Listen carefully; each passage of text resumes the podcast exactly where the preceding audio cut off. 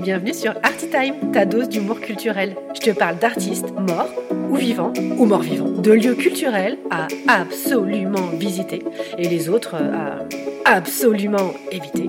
Je te fais des résumés des expositions si t'as la flemme d'y aller et que tu veux briller à la machine à café ou le dimanche midi chez ta belle-mère. Ne me remercie pas, c'est gratuit. Enfin, tu peux quand même lâcher un petit commentaire, hein, ça serait sympa. Allez, bonne écoute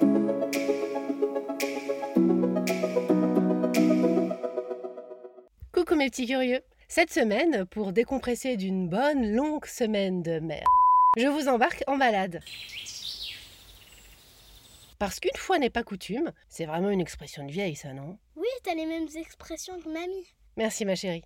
Donc euh, une fois n'est pas coutume, la parisienne que je suis, enfin bon, la presque parisienne, hein, 5 minutes de Saint-Lazare en transilien, ça compte pas. Bonjour. Ce train a pour destination Paris-Saint-Lazare. J'avais donc besoin de prendre un bon bol d'air frais. Fraîcheur de vie, Hollywood. Et non, un simple Hollywood chewing gum n'a pas suffi, mais que fait une citadine en mal d'air frais? Elle va faire ses courses chez Picard? Euh non. Elle sniffe les deux micro-plantes de son balcon? Non, non plus. Elle part simplement en forêt. Mais pas n'importe laquelle, celle de Milly, la forêt. Bah déjà, cette forêt, elle a un avantage, elle porte bien son nom. C'est comme le port salut. Euh, maman. Je sais, encore une expression toute pourrite. Non mais n'empêche qu'au moins, on retient son nom à cette forêt. De Milly, la forêt. Elle a surtout un super avantage, elle abrite un cyclope. Alors dit comme ça, vous pourriez vous imaginer que les champignons de cette forêt, en plus d'être bons dans une poêlée, sont sûrement très bons à lécher. Mais je vous assure, aucune drogue n'a été consommée durant la visite du cyclope, l'œuvre dont je vais vous parler aujourd'hui.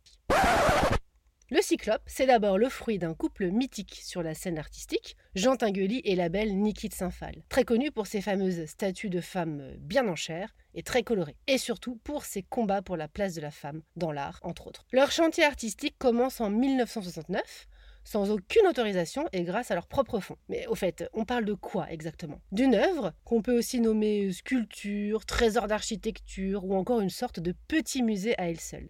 Le tout faisant plus de 22 mètres, soit l'équivalent d'un immeuble de 7 étages, et pesant près de 300 tonnes. Construite essentiellement à partir de matériaux de récupération, métal, bois, tessons de miroir, céramique, etc. Mais il faut noter que les deux tourtereaux n'ont pas fait le taf tout seuls. Ils se sont remarquablement bien entourés de potes artistes, eux aussi, pour élever leur chef-d'œuvre, une sorte d'auberge espagnole euh, créative. Bah, il y avait Armand, Jean-Pierre Reynaud, César et ses fameuses compressions, et bien d'autres. Et il y a même des hommages rendus à Marcel Duchamp et Yves Klein. Donc ce monstre de 22 mètres, représente un cyclope, n'a pas de corps, on voit juste sa tête.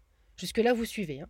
Il est imbriqué dans quatre immenses chaînes, partie intégrante de l'œuvre, perdue en plein milieu de la forêt. L'ensemble de la structure est entièrement recouverte d'éclats de miroirs, réfléchissant la nature environnante, nuages, arbres et naturellement nous, les visiteurs. D'ailleurs, son œil bouge et semble nous observer. Quant à sa langue, d'où ruisselle de l'eau, elle se transforme en toboggan. Alors je vous rassure, hein, non exploitable, au risque de se retrouver avec des copeaux de peau de fesses. Et vous pourrez vous hisser jusqu'au sommet certains mois de l'année, ce que j'ai eu l'occasion de faire et j'ai même le droit à une visite. Et qu'allez-vous y voir lors de votre ascension?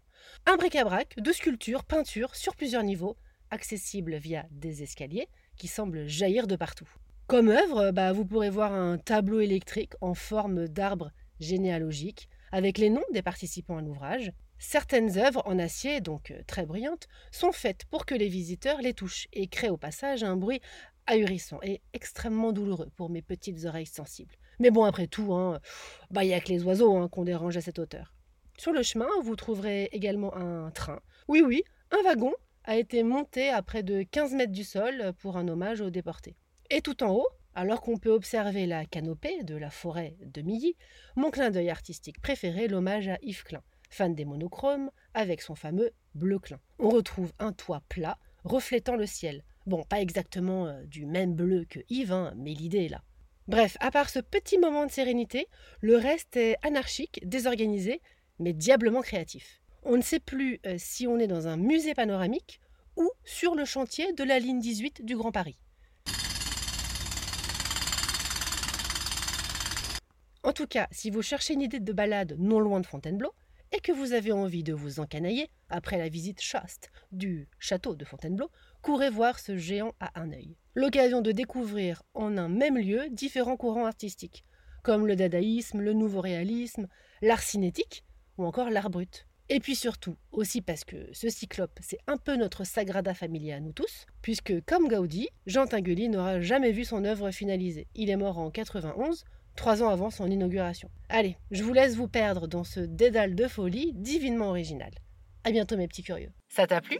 Laisse-moi un gentil commentaire, ça aidera mes amis les algorithmes à propulser ce podcast. Et parle-en autour de toi, à la machine à café, dans le métro. Bah tiens oui, si là t'es dans le métro, en ce moment, parle-en à ton voisin.